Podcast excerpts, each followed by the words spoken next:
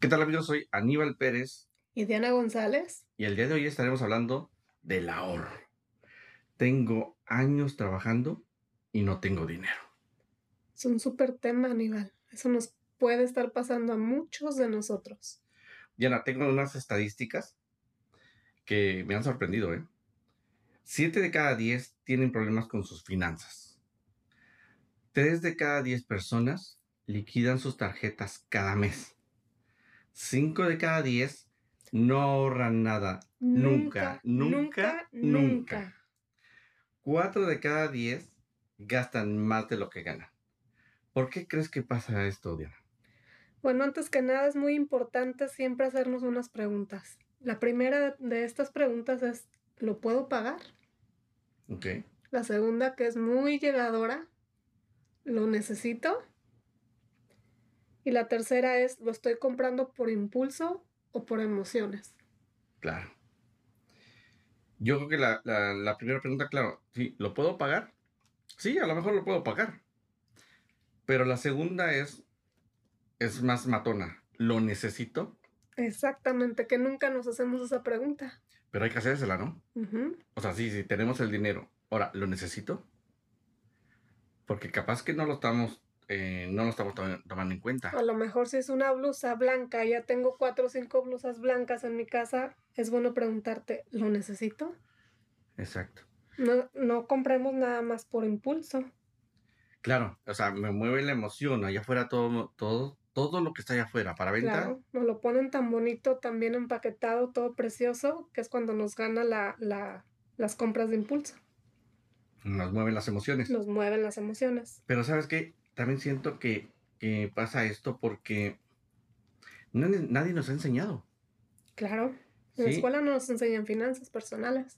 Si acaso nada más nos, siempre nada más nos dicen, hay que ahorrar, hay que tener un guardadito, siempre se necesita un guardadito. Pero no nos dicen que debemos de tener un propósito. Claro, entonces nadie nos ha enseñado y la otra es que tampoco lo hemos buscado. No lo hemos buscado. Sí, hoy por hoy hablar de finanzas personales, siento que de repente no sentimos una que sea un tema tan importante Hasta que lo necesitas, hasta Ah. que estás en el hoyo. hasta que estás en una emergencia. Claro, Que dices, ¿sabes qué? Estoy, no tengo dinero y ahora qué voy a hacer. no me alcanzó para la renta, Aníbal. ¿Qué vamos a hacer? Entonces vamos, a- hay que preguntar, hay que investigar, hay que buscar un asesor, alguien que eh, en base a nuestro conocimiento ya no tenemos respuestas. Tenemos que buscar la sabiduría de alguien más de afuera. Claro, y que no esté involucrado a nuestros sentimientos. Que no, que no nos que no nos diga las cosas siempre a favor. Que no esté involucrado, que nos diga la respuesta objetiva a lo que debemos hacer. Claro, de repente un asesor financiero nos podría decir, ¿sabes qué? Escucho tu caso. No a todo te voy a decir que sí, porque entonces no, es que no, te, estar- no te estaría ayudando. Claro, te va a hablar con la verdad. ¿Sabes qué? Aquí te pasaste, compraste dos, tres pares de zapatos que no tenías. O estás gastando mucho en comidas, en restaurantes. Es muy importante siempre contar con la, con la opinión de alguien profesional. Claro, entonces eso nos va a dar la pauta para decir, ok, a ver, ¿puedo organizarme y puedo salir del hoyo? Sí, Claro, pero entonces me hace falta conocimiento. como un presupuesto. Entonces, ¿qué nos va a decir de repente un asesor, un asesor financiero? Maneja un presupuesto. ¿sí? Claro, es súper importante. Platícanos un poquito, Aníbal, acerca del, del presupuesto, porque a lo mejor muchas personas vamos a pensar que es bien difícil hacer un presupuesto. O Sí. que no ganamos lo suficiente como para hacer un presupuesto. Claro. Y, y aparte, bueno, es, un presupuesto es decirle al dinero qué hacer poniéndolo por escrito antes de gastárnoslo. Entonces, hay que escribirlo. La mayoría de las personas eh, que no están integradas al, al tema de las finanzas personales, el presupuesto, según ellas, lo tienen en la mente. Dices, ok, en mi mente están los gastos fijos. Agua, luz, cable, teléfono, Renta, renta, el pago del carro, la comida. la comida, todos esos son gastos fijos que tienes que hacer cada mes, cada mes, cada mes. Es cuando dices tú que lo tienen un presupuesto mental, pero nunca se ponen a hacer cuentas.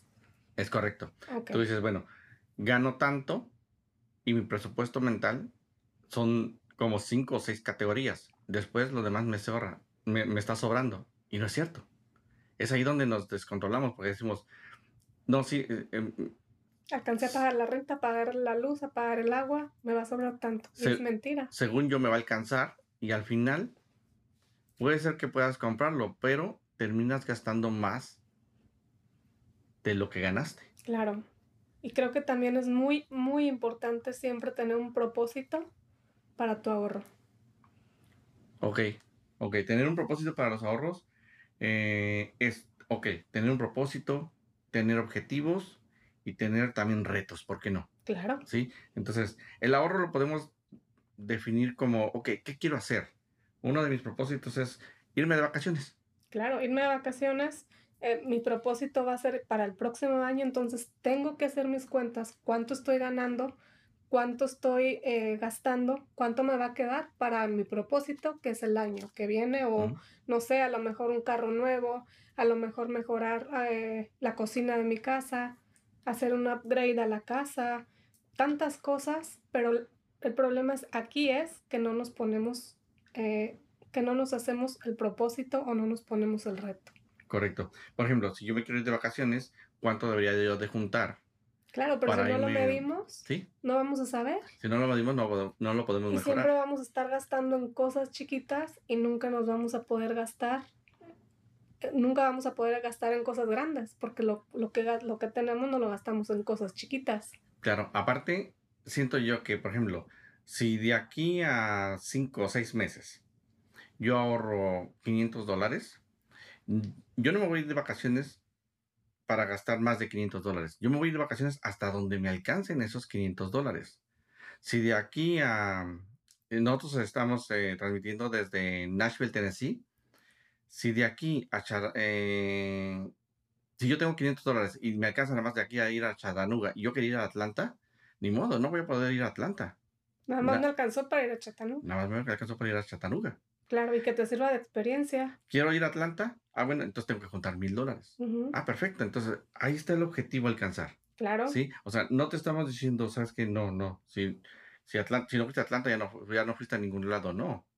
O sea, tienes posibilidad de ir a otro lado y tu, tu decisión va a ser, o me espero un ratito más, o puedo ir a un lugar que no esté tan lejos. Claro, siempre, siempre y cuando ya lo tengas medido, ya lo tengas presupuestado. Es de lo que estamos tratando de, de, de enseñarle a nuestros amigos oyentes la importancia de hacer un presupuesto y que no es difícil, siempre y cuando proponérnoslo y tener siempre las metas y nuestros retos bien definidos. Exacto. Ahora, tocaste un punto, eh, por ejemplo, de una remodelación de, de la cocina, me dijiste. Claro, Entonces, incluso cuando haces una remodelación, tú normalmente escribes cuánto te va a salir. O sea, cuando cotizas con el builder o con quien te vaya a hacer la remodelación, oye, ¿cuánto crees que me salga esta hacer esta remodelación de la cocina? Cuando lo haces como que a simple vista, claro, porque él entra y nada más ve donde ve la suegra, como decimos. ok, Pero empiezan a trabajar y resulta que ya levantaron el, el- la cerámica vieja y había una gotera que te estaba haciendo daño este, a, a otra parte de la casa. Entonces Sí. ya tienes que tener un, un dinero extra para arreglar esa famosa gotera. o estaba mal la madera, Estaba o, mal la o- o la madera. tubería ya estaba picada y no te habías dado cuenta. Claro. Entonces, tú dices, Y bueno, siempre pasa, ¿eh? siempre, pasa. Siempre pasa algo. Eh, otra cosa de las que yo he visto que pasa es cuando no escribes un presupuesto que dices que tengo 5 mil dólares para remo- remodelar mi cocina. Ok, no me tengo que pasar de eso. Pero entonces yo tengo que escribir realmente todo lo que se va a cambiar para saber si me va a alcanzar y qué tipo de materiales voy a meter. ¿Sí? Porque Y si yo tener en puedo... cuenta los imprevistos. Sí, ah, por ejemplo, si yo si empezamos por, yo quiero poner, normalmente cuando hacen remodelación de cocinas cambias en vez de, de, De la forma de la formaica a, a granito, a granito. que es lo que está de moda. Entonces el granito sale más caro y dices, bueno, cotizo tanto. Pero resulta que nunca pensaste en cambiar gabinetes y cuando le Que cambias ya el el granito, granito ya no le combinó los gabinetes. ya no se te ven combinó, horribles. ¿sí? Entonces ustedes dicen, ¿sabes qué? No, cambio de gabinetes. Y si no, por lo menos hay que pintarlos. ¿Sí? Sí. Pero no, lo que quieren es cambiar los gabinetes. ¿Para qué? Para que se vea eso impecable y que haya valido la pena la inversión. Ujú. Pero entonces, si no lo tienes por escrito, es ahí donde uno se mete en problemas porque dices tú, bueno, ya, ya van más de 5 mil. Se van 5.500, 5.600, 6.000. Siete mil y ahora de dónde le Ujú. voy a hacer. ¿De dónde? Por, eso es muy importante el presupuesto, ¿verdad? Porque incluso me ganó la emoción. Claro. Es que la casa de mi amiga tenía también estos gabinetes. No manches. ¿Cómo me voy a quedar atrás, Aníbal? Por eso, ¿estás de acuerdo que la mayoría de las personas que están endeudadas es para impresionar a personas que no les interesa? La mayoría de las personas están endeudadas también no es precisamente por una emergencia médica o familiar. Es porque siempre estamos buscando impresionar a alguien más. Es correcto. Sí, muchas veces pensamos de esa manera. Claro. Es como decir, ok, pues voy a usar, voy a comprar ropa de marca, mi, mi gorra, mi pantalón, mi camisa, y o voy a comprarme un carro, o la bolsa que me encantan. La bolsa, ¿no? Para no decir marcas, está eh, de las que son top ahorita, y que ay, mira, quiero que mis amigas cuando me vean digan, wow, traes esa bolsa de esa marca, ¿no? Claro. Aunque adentro la traigas vacía, ¿no? sí. Entonces, pero eso estás, estás buscando esa, esa aceptación de las personas, pero al final las personas ni realmente les, ni les importa. Ni les importa. Claro. Por eso es muy importante siempre hacernos la pregunta, ¿lo compro o no lo compro? ¿Lo necesito o no lo necesito? ¿Lo voy a poder pagar? o voy a tener que pasar tarjeta de crédito. Bueno, ¿sabes qué? Eh, ahí viene a colación de los objetivos. Por ejemplo, si yo manejo un presupuesto y uno de mis objetivos es tener un fondo de ahorro, ok, para las emergencias lo puedo tener, ok.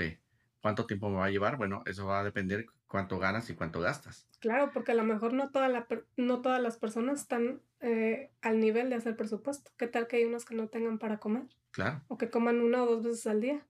Ahora, trayendo a colación lo de la bolsa, tú dices, comprar una bolsa de esa marca y de ese precio, ¿sería un objetivo alcanzar? Puede ser. Puede ser que sí. Ahora, nadie te está diciendo que no te la compres. Lo único que lo que, que lo que queremos hacerle entender a nuestros amigos oyentes es que no te la compres, sino que tengas un tiempo adecuado cuando te puedes comprar tu bolsa, porque ya lo ahorraste, ya lo mediste, ya presupuestaste y no vas a dejar de pagar otras cosas por comprarte tu bolsa. Claro, y así mismo tú puedes tener las bolsas que quieras. Claro. Nadie te está limitando.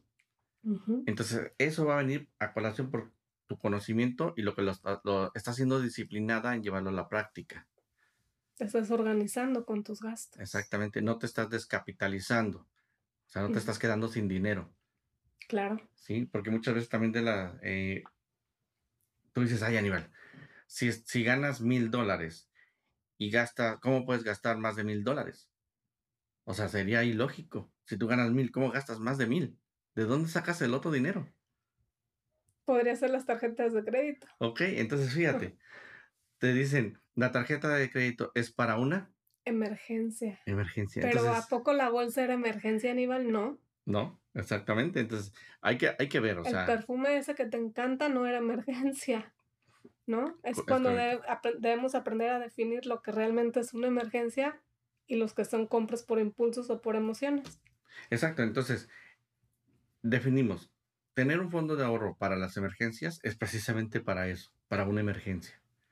Tener un fondo de ahorro que diga locuras de Aníbal, locuras de Diana, eso que, va a estar en ese rubro, no va a afectar el resto de tu hogar lo que ya estás cubriendo.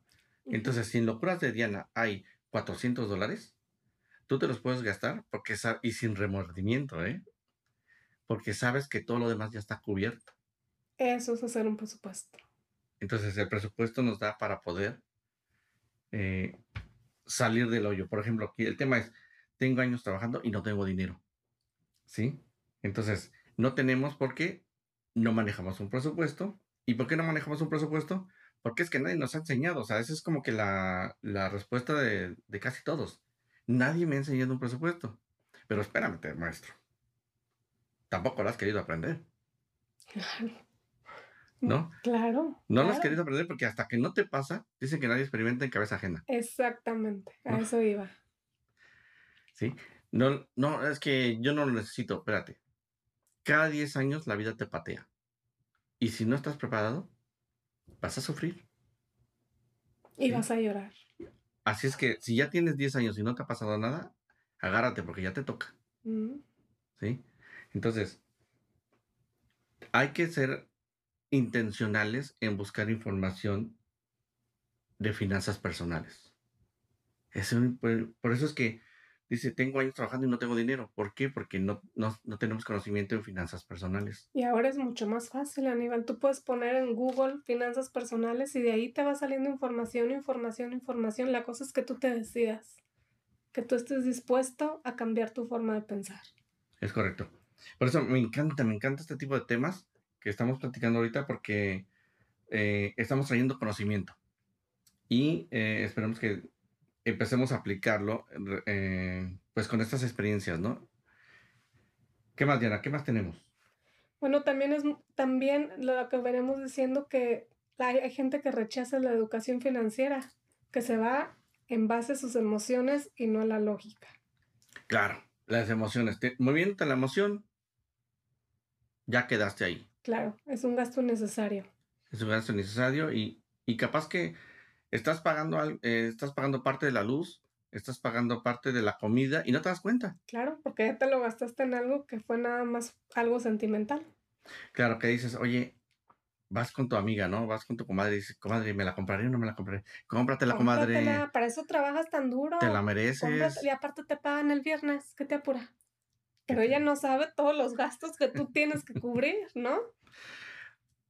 Señores, hay que ver con quién vamos a, los centros comerciales. Claro, hasta en eso hay que ser inteligentes. Sí, entonces, y bueno, tampoco operamos en base a la lógica, ¿sí? Si decimos, oye, no tengo dinero, ¿por qué no tienes dinero? Pues porque no ahorro. Ok, entonces, ¿cuándo empiezas a ahorrar? ¿Sí? O sea, no operamos en base a la lógica. Dices, no tengo dinero y sigues gastando.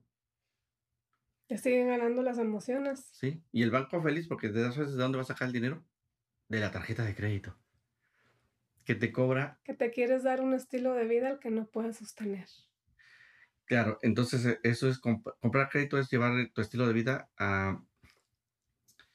¿Qué te gusta? ¿Vivir excesos? Vivir en excesos. Una vida de lujos, gastando más de lo que ganas. Claro, porque la tarjeta de crédito te da esa opción. Dice, te da esa opción. dice uno va a ser para una emergencia, pero la realidad es otra, Aníbal, y estemos conscientes de eso. Sabes que yo me acuerdo hace años atrás, eh, hubo una campaña en México que decía todo con el poder de tu firma. Claro. Entonces te empoderaban en decir, wow, yo tengo la tarjeta, la tarjeta, mira, mira, mira, vieja, tengo la tarjeta de plutonio. Ya la tengo yo con el poder de mi firma. Tú nada más, ¿qué quieres? ¿Qué quieres? ¿Qué tal cuando les llegaban los estados de cuenta, no? Sí. Entonces ahí es donde tú dices, ¿sabes qué? Voy a comprar en la quincena eh, pago y resulta que si te gastaste mil dólares, no vas a poder pagar los mil porque nunca no contemplaste eh, otros gastos. Entonces, ¿qué, ¿qué, vienes pagando? Es cuando pagas nada más el mínimo. El mínimo. Que es lo que hace la mayoría de las personas. Pagar el mínimo. y, señores, se te va haciendo una cuenta y una cuenta grande, grande, grande y después estás endeudado. Y recordemos, el pagar el mínimo es el puro interés porque el banco te prestó la lana. Claro, no le estás pagando a tu deuda, le estás pagando... Ni le estás abonando. Nada, ni le estás abonando, estás pagando realmente, como tú dices, el interés, nada más. ¿Y así cuántos años te puedes aventar? De hecho, ya todos los estados de cuenta de la tarjeta te, te dicen, si lo pagas en un año es tanto, si lo pagas en dos años es tanto, si lo pagas en tres años es tanto. Claro, y no, y no se vayan con la finta de seis meses sin intereses. ¿Por qué? Porque sabes que los que caen en eso es las personas que no tienen el hábito de realmente pagar. O sea, las personas que caen en, el, en la cuestión de gastar a crédito es porque no tienen un hábito de ahorro. Porque si tú tuvieras el dinero, no estarías agarrando el crédito de alguien más. Claro, porque tú serías capaz de ahorrarlo y en seis meses vas y te lo compras. Exacto. Ahora, las tarjetas de crédito hay que mencionar que en las letras chiquitas de abajo, dice... Que casi nadie lee. Que casi nadie lee, dice, maestro, te voy a prestar una lana al 28% de interés. ¿Aceptas? Ya. Y dices, ¿dónde firmo? Ajá. Hasta sacas la pluma elegante, ¿no? Para hacer tus firmas. ¿Dónde firmo? O sea, que en ese momento no te viene importando porque estás pensando que la tarjeta esta Estoy pensando que me dieron un montón de crédito. Sí. ¿Qué tanto me voy a comprar con ese crédito? Y aparte que estás pensando, tú dices, ¿sabes qué? Bueno, voy a ser, voy a ser este, consciente y, y no la voy a usar eh, a menos que sea una emergencia. O qué tal otra cosa también. Bueno, tengo que sacar mi tarjeta de crédito porque tengo que hacer crédito en este país. Como quiera, tengo que hacer crédito y no hay otra manera que sacando mi tarjeta de crédito. Es ¿Qué correcto. tal? ¿Cómo ves eso? ¿Qué opinas? Bueno, eh, es importante, no digo que destruyas tu crédito, eh, si este país te da muchas cosas en base al crédito, pero hay que saberlo manejar. Claro. Sí. Que no nos vayamos con la finta, ¿no? Sí, de que si no tienes crédito no eres nadie, eso es, realmente no, no lo veo yo de esa manera. Yo lo veo como que quieres hacer crédito, está bien, o sea, ok, ¿para qué lo necesitas? O sea, ¿para qué necesitas hacer crédito? ¿Para comprarte una plasma? Espérate. No, para comprarte una casa. gente creo que pensamos que es para comprarnos una casa. Ok, entonces para comprar una casa es importante hacer crédito porque es un préstamo muy grande, que a lo mejor no todos lo tenemos. Claro, no tenemos debajo del colchón este 20, eh, no es cierto, 250 mil dólares para una 300, casa, 300 300 mil dólares, dólares. claro. Ajá. Entonces, yo creo que eh, para eso es importante hacer un crédito, pero no, si no tienes el conocimiento, empiezas a hacer crédito en base al conocimiento propio. Claro, y en lugar de, de hacerlo crecer, lo haces más pequeñito y menos opciones tienes para calificar para comprarte una casa. Sí, porque verás que el crédito tiene sus triques, ¿no? Tiene sus Sí, trucos Sí, ahí. sí, sí. Entonces, es importante aprender a cómo usarlo para entonces, ok, necesito una casa, listo, puedo, voy a empezar a hacer mi crédito. No la necesito Pero ya. no perder el enfoque, que Sí. lo que realmente necesitamos es nuestra casa, no, no, no, no este, des- irnos a comprar cosas que no necesitamos, tener siempre el enfoque todo el tiempo. Es correcto. Sí, aparte de una, clase, una casa a, a largo plazo, pues viene siendo una inversión en el momento que tú la terminas de pagar. Pero tú sabes que algún día ya va a ser tuya. Vas a Claro. acabar de pagar eso. Entonces, eh, es importante saber el crédito, cómo usarlo.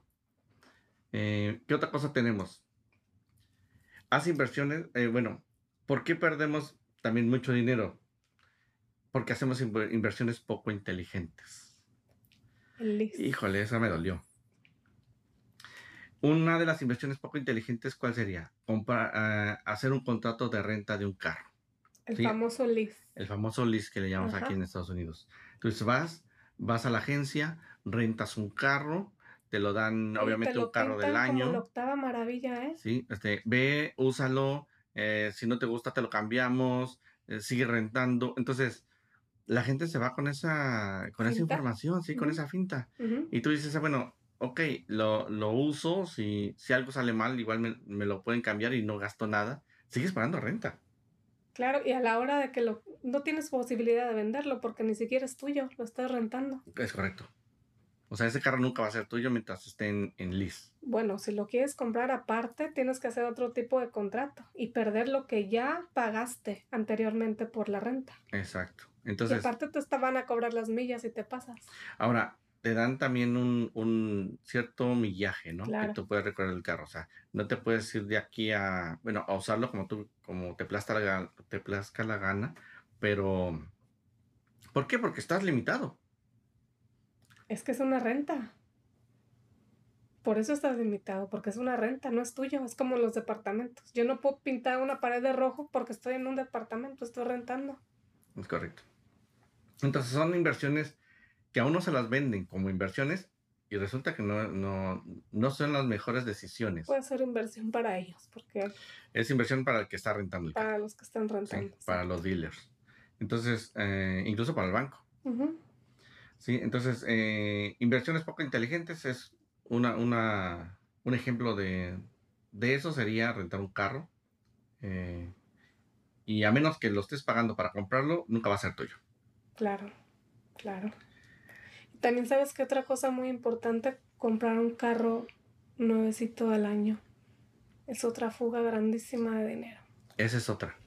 Eh, hay una estadística, grande. hay una estadística que dice que el- los carros de del año en cuatro años deprecian el 70% de su costo. Es muchísimo dinero.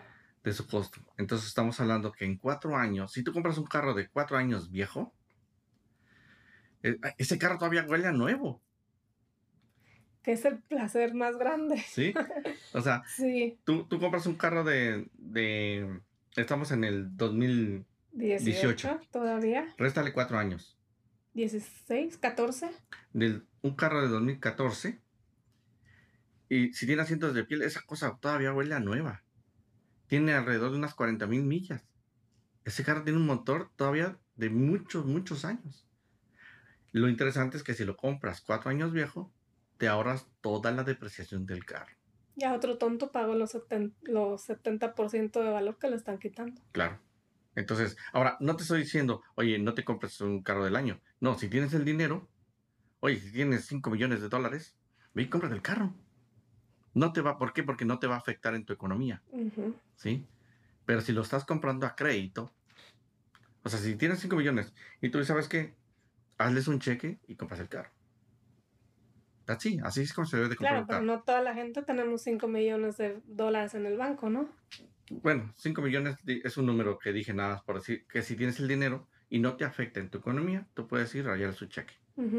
Ahora, si lo compras a crédito es porque no lo tienes. Y es que dices, ¿sabes qué? Bueno, tú puedes comprar un carro del año a crédito, en pagos. Claro. A cinco años. Claro, a cinco o seis años y te lo pintan todo tan hermoso y tan fácil que cae uno redondito. Sí, entonces te vuelves esclavo. La famosa mercadotecnia. Te vuelves esclavo del banco por cinco años. Por cinco años.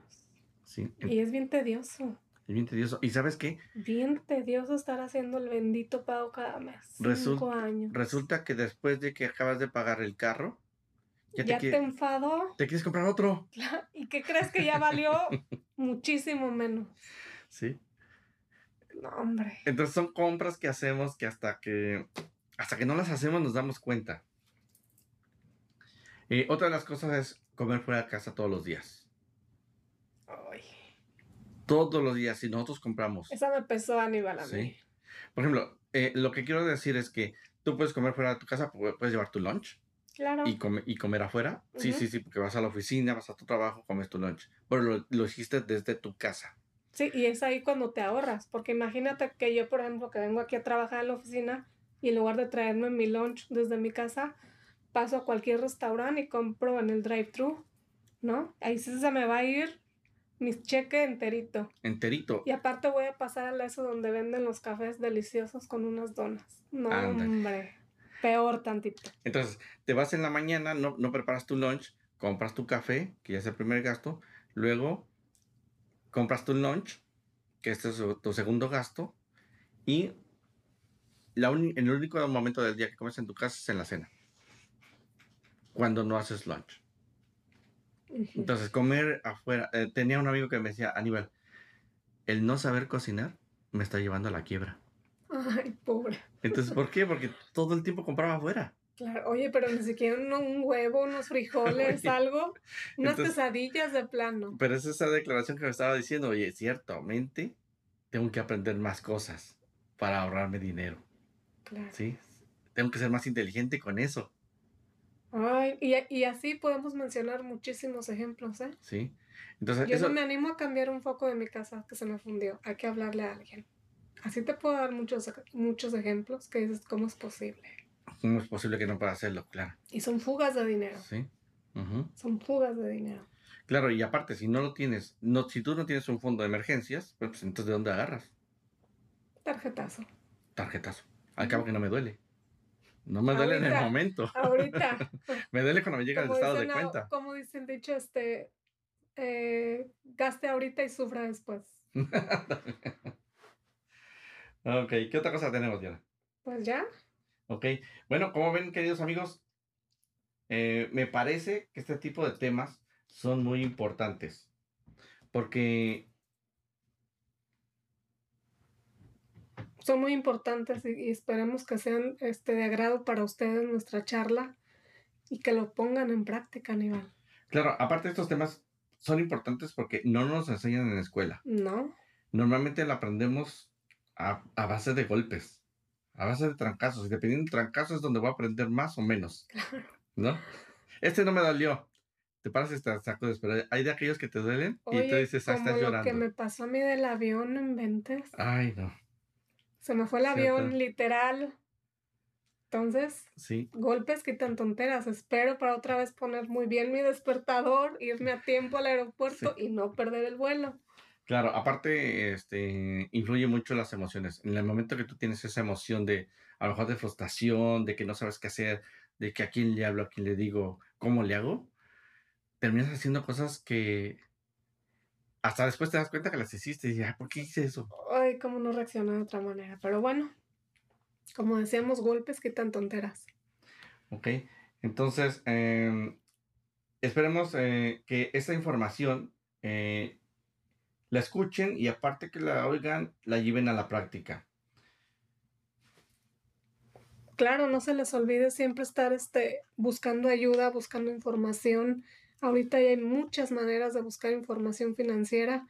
Eh, déjense ayudar, estén dispuestos y, y claro que aquí tienen a dos amigos que siempre van a estar eh, al pendiente de ustedes. Claro que sí. Por hoy, espero que les haya ayudado nuestra charla y empecemos a tomar acción. Se despide de ustedes Aníbal Pérez Y Diana González, desde un lugar donde el conocimiento supera la pobreza. eso es todo. Muchas gracias.